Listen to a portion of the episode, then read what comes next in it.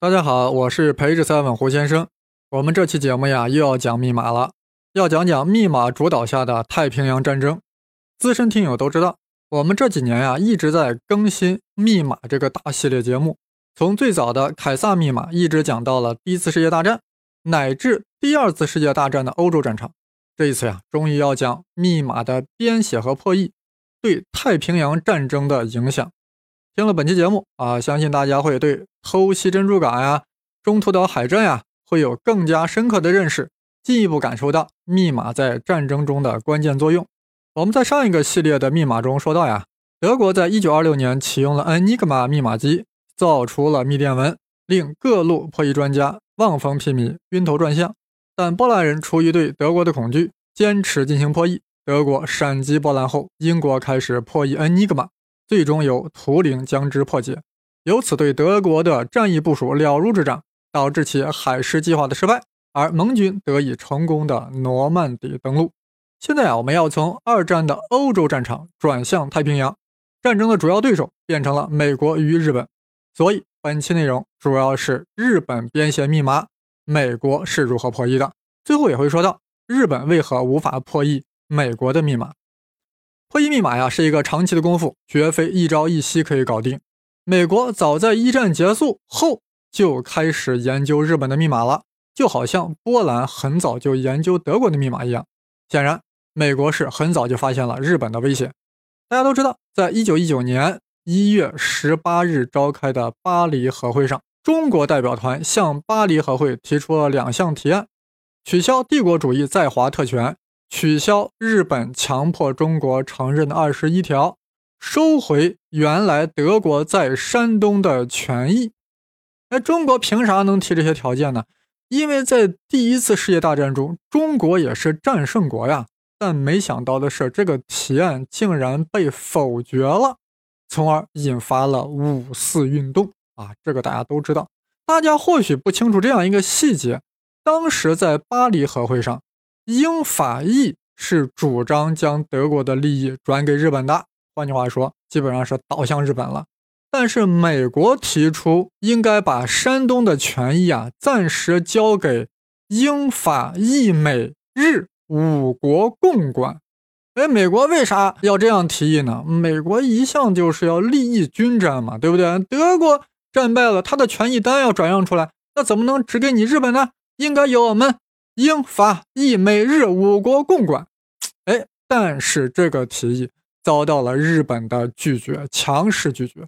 由此，美国感觉到日本将是一个强劲的对手，甚至是一个潜在的敌人。于是，美国就要开始研究日本的密码了。最初的日本密码呀，也是很一般的。但是到了一九三一年，情况发生了改变，日本向德国购买了 Enigma 密码机。注意啊，这是一个商业版的 Enigma 机。德国怎么可能把军用的 Enigma 卖给日本呢？啊，日本也知道呀，这商业版的档次还是低了一些，于是着手对它进行了改进，增加了一些功能，使得日本呀具有了保密性很强的密码。毕竟起点很高呀，Enigma 呀，美国对这个密码呀是相当的重视，将之命名为红色密码。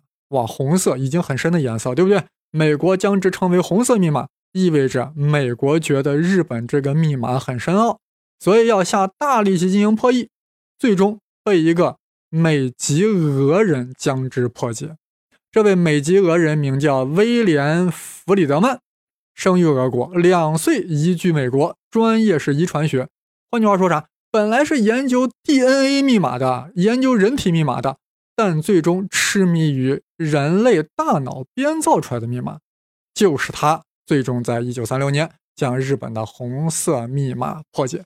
注意，一九三六年是一个闰年，是东北抗日联军刚刚成立的一年，是红军一二四方面军在甘肃会宁会师的一年，是西安事变发生的一年。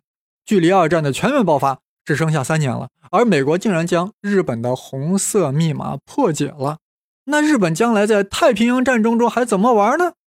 哎，可以玩，还可以玩的很好，因为日本在一九三九年开始呀，引入了一种新的加密机器，叫什么九七式欧文印字机，暗号机 B 型。哇，好啰嗦呀！这是日本的叫法啊，特别啰嗦。结果美国人一看，哇，日本发出来的密电又破译不了了啊！原来是更新换代了，用了更有难度的加密技术，比红色还深，那就是红的发紫呀。所以美国将之称为紫色密码。日本刚刚研制出紫色密码呀，政府还进行了一番评估啊，专门请来了当时的数学家高木真治啊，对其进行评估。高木得出的结论是。这种机器的密码有无数的变化，所以不可能被破解。于是，日本立马将紫色密电用于了外交部。哎呀，这下子美国人傻眼了呀！我们只认得红色，不认得紫色呀。其实，二战已经爆发，日本外交部用紫色密电与其在华盛顿、柏林、伦敦等世界范围的各大使馆、领事馆进行通讯，其中包括一些非常重要的日本与美国的谈判底线呀。日本与德国交流欧洲战场局势呀，以及日本在亚洲乃至太平洋的未来战略走向呀，等等等等。对于这些关键信息，美国成了瞎子，成了色盲，这就严重制约了美国对未来政策的制定。不知道日本动态，罗斯福如何在轮椅上制定对日政策呢？所以，美国必须破译紫色密电，重任。当然就落在了弗里德曼的肩头。注意啊，我在下文说的这个紫色密电，意思就是说用紫色密码加密后的电文。那么要破译紫色密电，首先要搜集大量原始密码，有了足够多的密文，是不是才能进行分析啊？才有可能发现其中的规律啊。然后就是弗里德曼全身心的投入，带领其团队连续奋战十八个月。终于在一九四零年八月，美国信号情报局成功的制造出了八台紫色密码机的仿制品。换句话说，美国把日本的紫色密码机给山寨出来了。哇塞！但我们关心的是呀，日本人认为是绝对安全的紫色密码，为何能被弗里德曼团队破译呢？这其中啊有三大原因。第一，紫色密码是基于红色密码的改进。弗里德曼能破译红色，那距离紫色还远吗？第二，日本人不知道呀，美国早已破译了红色密码，竟然在使用紫色密码的初期，将一份电文分别用红色密码和紫色密码分别加密，各发一遍。哇，这种行为真是太愚蠢了呀！美军截获的红色加密的密电，立马就被破译成为了明文呀。然后与紫色加密的密电一对比，那明文与紫色密文的对应关系不就昭然若揭了吗？所以说，不是美籍俄人太聪明，实在是敌人太愚蠢了。还有第三呀，日本的电文有一些固定的书写格式啊，这是密文的大忌啊。固定和重复就为破译者提供了对应关系，比如说，他们经常以这个为开头。我很荣幸的通知各下，哇塞，你每篇电文里都这样开头，这不就是为破译者提供了切入点吗？就像当年英国为啥能破译德国的密电文呢？因为德国的密电文的开头动不动就来一个 “Hi hate 了”，我操，你老 hate 了，那你是不是就对应出来你的密电跟你的 hate 了那几个字母的对应关系啊？当然了。紫色密码虽然暴露这些弱点，破译起来依然是极度困难的啊，以至于弗里德曼啊已经濒临精神崩溃，才搞出了紫色密码机的仿制品。但这还不意味着可以破译紫色密电，因为手头还没有密钥呀，也就是不知道日本人在这一天发电文加密之时，机器的初始设置是什么，没有密钥，只知道加密算法是依然无法破译的。那密钥如何破解呢？此刻就先不说了啊。罗杰准备的密码干货，我准备啊放在最后一集再讲。美国人最终是呀将紫色密码破译了。既然美国在一九四零年就破译了紫色密码，那为何日本还成功的偷袭了珍珠港呢？毕竟偷袭是发生在一九四一年十二月，美国是有充足的时间破译这期间的紫色密电。应该是非常了解日本的战略和日本的作战计划，为何还被偷袭了呢？还损失那么惨重呢？难道真是罗斯福在用苦肉计，以此来激发美国人的爱国热情，激发美利坚参战的愿望吗？这个问题啊，我想在这里展开回答一下。首先，从日本为何要偷袭珍珠港，也就是说，日本为何要选择与美国开战？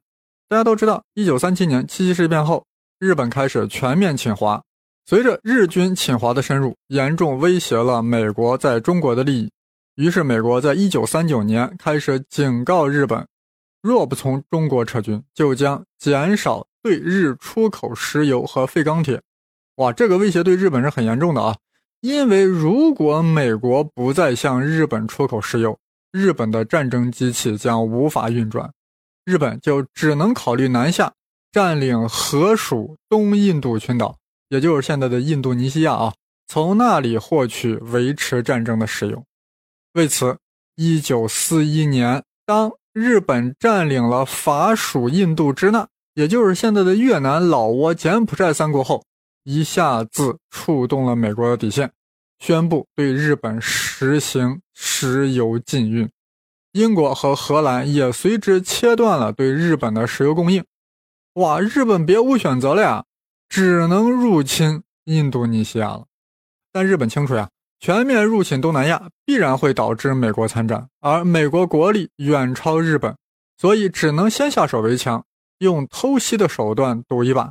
日本与美国开战呀，那将是一场太平洋战争，海军将起着决定性作用，而珍珠港是美国在太平洋上最重要的海军基地，所以日本就要偷袭珍珠港。